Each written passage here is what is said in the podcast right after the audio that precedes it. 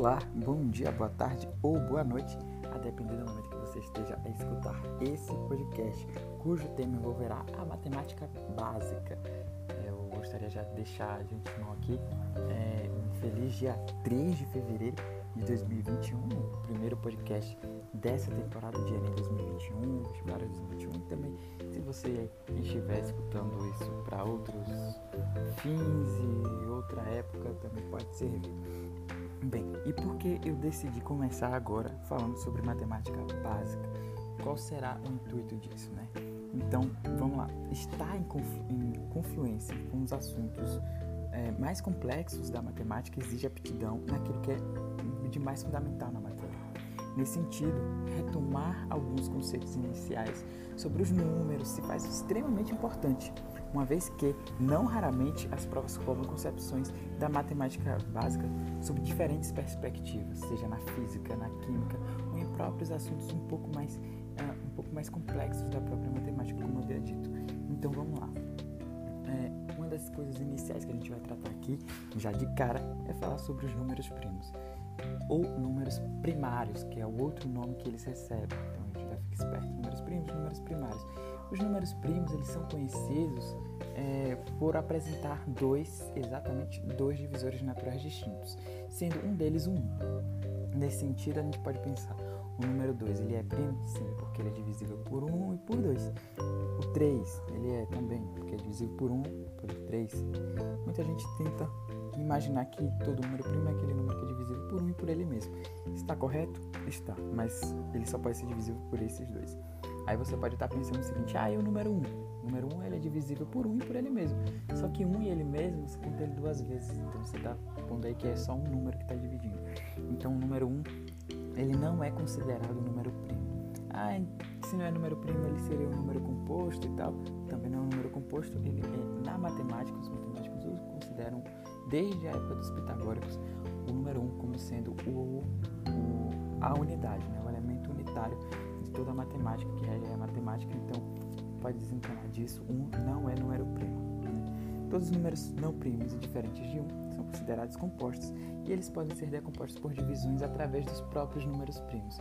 E essa concepção foi muito importante, pois um rapaz na época da Grécia Antiga chamado Erastótenes, né? você percebe como a Grécia revolucionou muito a questão da matemática desde muito tempo atrás, ele, ele fez o seguinte, ele fez uma tabela é, 10 por 10, então numerou de 1 a 100 e nessa tabela ele foi numerando, né, destacou os números primos fundamentais, né, digamos assim, que, que é o 2, são quais? O 2, o 3, o 5 e o 7. E aí ele foi cortando todos os outros números que eram divisíveis por eles. Aí, por exemplo, ele chegava ali no, no 4, ah, o 4 é divisível por 2, então vamos lá, tiro, tiro 4. E foi fazendo isso com todos os números que encontrou. Ele fez isso com, conseguiu cortar aí 74 números, ou seja, 74 números não eram primos. Você tirou um também que não era primo. E aí ficaram 25 números primos no final das contas, né? entre eles, para além do 2, 3, 5 e 7, outros números como 11, o 13, o 17, o 19, o 23, o 29, enfim foram 25 números primos que ele, que ele arranjou entre 1 e 100. E aí é, ele deu essa concepção mais visual, né? Se você puder procurar aí Google, em algum outro momento, a tabela de Erastótenes, você pode encontrar. E aí a gente meio que fecha aqui o que seriam os números primos. E para além dos números primos, a gente já vai ali falando e tal, estamos falando de número. Vamos falar agora dos conjuntos numéricos. Os conjuntos numéricos é uma, uma parada muito interessante, muito importante de se entender. E a gente pode ter a primeira é, é, ideia dele, é,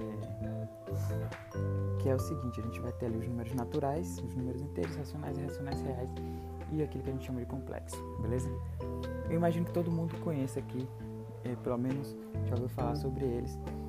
E vamos lá. Os números naturais são, são aqueles números é, que são contados de um em um, beleza? Unidade a unidade a partir do zero ao mais infinito. Então você vai contar o zero, o um, o dois, o três. Os números inteiros você acrescenta todos os números que são naturais mais infinitos negativos, de modo a que sejam contados unitariamente também. Então, para além dos números naturais, você vai ter o menos 1, o menos 2, o menos 3, o menos 4. Os números racionais são aqueles números que são é, que, que podem ser é, posto em fração, esse tipo de coisa, são números periódicos, que se quer chamar de números periódicos. Por exemplo, você tem ali um número que não é. Você vai ter ali, para além dos números que são inteiros, né? Os racionais pegam todos os inteiros, você vai ter ainda também ali um 2,5, um 4,75, um 17,2, um 17 sobre 2 também, que seria 8,5, né? Você vai ter esse número. Os irracionais, ele entra numa classificação, ele não está dentro, ele não engloba os números racionais, beleza? Números racionais é uma coisa, irracionais são outra, são, é outro tipo de número. Os irracionais, eles são números que não são periódicos, como assim? O número pi, por exemplo. O número pi, você vai ter lá que é 3,14, 16 é depois e um monte de número. São infinitos números, não tem como você dar uma periodicidade a ele. E esses números, esse tipo de número, você tem número lá de, de Euler, né? você tem raiz de 10, por exemplo, enfim, você tem raiz de 2.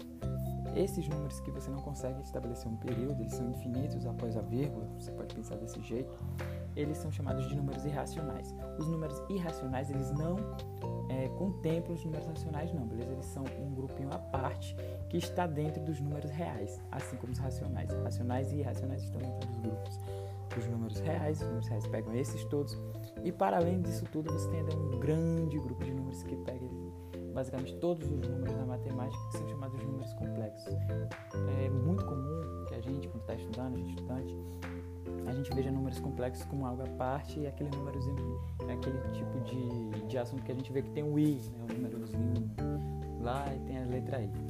Bem, para além daqueles números com i, a gente também tem que números naturais são números complexos, é, números inteiros são números complexos também, é, números racionais e irracionais, reais, todos esses números são considerados números complexos dentro do conjunto do, e para finalizar o momento de hoje, a gente vai dar uma palhinha sobre as grandezas proporcionais. Né? O estudo desse tópico é extremamente importante para quem quer, quem deseja compreender as noções de probabilidade a fundo. Né? Então a gente vai entender ali, por exemplo, as grandezas diretamente proporcionais. É, sejam x e y duas grandezas, elas são consideradas diretamente proporcionais se a razão entre elas gera uma constante k maior ou igual a zero. O que isso significa? Significa que y sobre x vai ser sempre k, ou seja, k não muda, é imutável, constante. O próprio nome já diz. Então, sempre quanto maior for y para o mesmo k, já que k não muda, maior será o x. Então, por isso que esse estabelecimento de razão. A gente pode pensar em velocidade média, né? A velocidade, a escala média, a gente vai ter quilômetros por hora. Por exemplo, você tem ali é, e aí o exercício diz que o carro se movimenta a, 20, a, a 50 km por hora. É, em tanto tempo, quantos metros ele andou. Você consegue estabelecer uma relação de, de ser uma grandeza diretamente proporcional através dessa razão, ok? Grandezas inversamente proporcionais, por sua vez, a gente pode pensar o seguinte: sejam x e y duas grandezas, elas são consideradas inversamente proporcionais se o produto, não mais agora a razão, mas o produto entre elas gera uma constante k maior ou igual a zero. Por exemplo, a gente vai ter aí é, o y vezes o x, gerando uma, sempre a constante k. A gente pode pensar isso na relação de,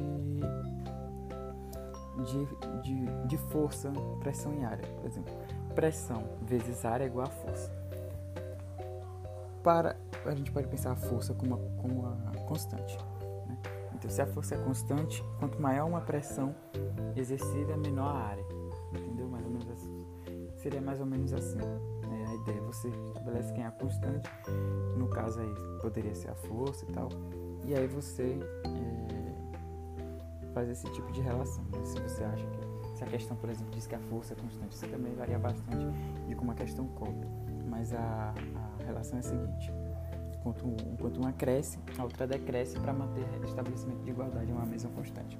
Se y está aumentando e você, x, é, você vai ter x diminuindo para manter o mesmo carro, já que a gente está tratando de produto. Os gráficos, é óbvio que com podcast vocês não vão conseguir é, enxergar, mas os gráficos de grandezas diretamente e inversamente proporcionais elas têm uma certa diferença. Ah, é muito importante lembrar o seguinte, por exemplo, você pode ter uma questão que aborde da, da seguinte maneira. Né? Você está numa cidade é, turística, você está visitando, você vai pegar um táxi, aí você tem lá o preço da bandeira inicial já, né? Que você já entra pagando e não sei, lá, é, vamos ver, a cada quilômetro rodado você paga mais 1,20 ou alguma coisa do gênero. E aí vai somando esse valor. É certo que a gente pensa que que quanto mais a gente anda, mais a gente paga. Isso beleza. Agora é é diretamente proporcional? Estabelece uma ideia de constante? Não. Justamente porque tem aquele valor, valor inicial, o valor da bandeira, né? Vamos supor que a bandeira seja quatro reais e cada quilômetro rodado seja um real. Então você vai ter, se você anda só um quilômetro, você paga cinco reais. Se você anda dois quilômetros, você paga seis reais. Se você pega lá, 5 dividido por 1 dá 5. 6 dividido por 2, né, 6 reais dividido por 2 quilômetros, você vai ter 3. Então você já não tem mais esse estabelecimento de uma constante que é igual, justamente porque você tem esse preço estabelecido inicialmente que faz com que não respeite essa ideia de grandeza diretamente proporcional. Você pode sim afirmar que quanto mais anda, mais você paga, no final das contas. Né? Agora você não pode dizer, por exemplo, que é uma grandeza diretamente proporcional, porque grandeza diretamente proporcional tem que seguir uma lei de constante. Pensando nisso, a gente tem aquele tem gráficos, né? E os gráficos de grandezas diretamente proporcionais, elas são uma reta e os gráficos de grandezas inversamente proporcionais elas têm a peculiaridade que é no formato de hipérbole. Então vocês podem conferir, conferir isso aí como quiserem. E essa foi a aula de hoje. É, um aparato geral mesmo do que, que seria essa matemática básica, essa matemática inicial, dar uma relembrada em alguns conceitos. E é isso aí. Espero que tenham gostado e vamos lá, temporada 2021.